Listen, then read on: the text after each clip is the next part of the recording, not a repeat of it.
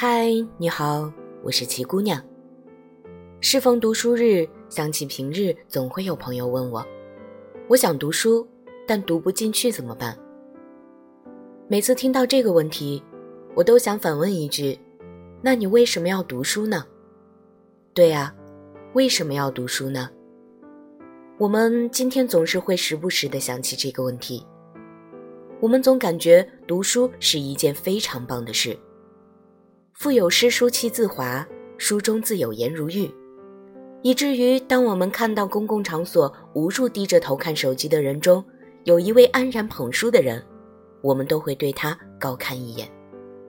所以，我们总是想读书，特别是像《战争与和平》《红楼梦》康德这样的经典大部头，仿佛读了他们，整个人都会散发出一股无穷的光芒。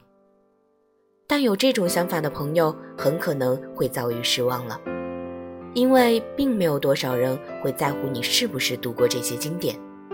平时的朋友聚餐也多是喝酒撸串，吐槽一下工作和生活。你读的那些书，也就只能在朋友圈里晒一晒，晒多了还有可能被人屏蔽。而相比于那些明摆着实用的书，这些所谓的经典，在实际生活中。也派不上多少用场，甚至连撩妹撩汉都用不上，还不如几句太宰治川端康成的金句来的实在。要是想读书来消遣，那就更难了。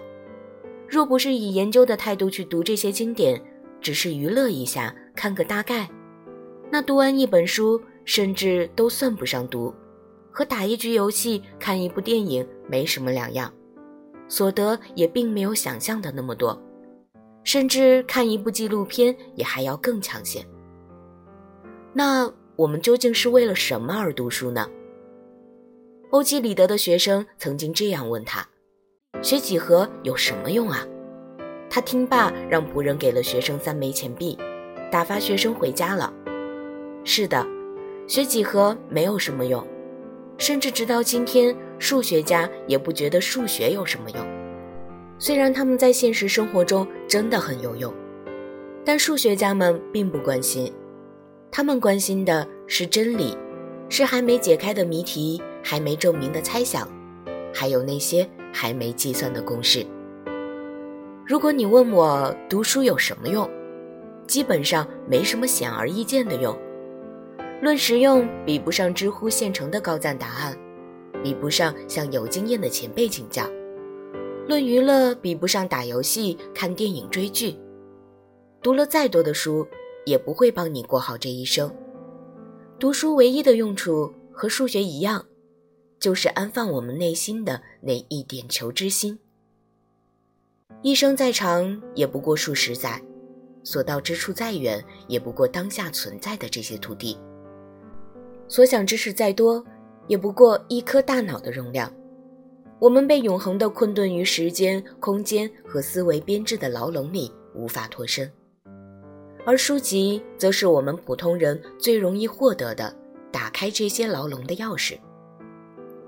我们可以跟着历史学家穿越时空，回到那些神秘古老的岁月，体会那时的人类或是其他生物所处的时代。我们可以跟着人类学家去观察那些隐藏于这个世界最隐秘角落的那些族群。我们可以跟着经济学家去探寻人类社会最本质的运行规律，哪怕是我们最常见的那些人或事。当然，我们也可以跟着社会学家、纪实作家和自然科学家，去发现那些我们从未探索过的维度和层次。哪怕是那些从未发生过的事，也有无数作家为我们生花妙笔、细细描述。但这一切的前提是我们不以任何实际目的为导向，而仅仅为了安放自己一点点的求知心。这一切的前提是我们还保存着对于探索世界的那一点点的好奇心。奇迹里说。这个世界需要无用的东西，什么都有意义的话，你会感到窒息。读书不能立即为你带来名誉、财富、身份、地位，但当读书这件事渗透在你的日常生活中，会让你不断开拓视野，学会从不同的角度去看待这个世界。我会常常写信给你，也希望在其他地方与你相遇。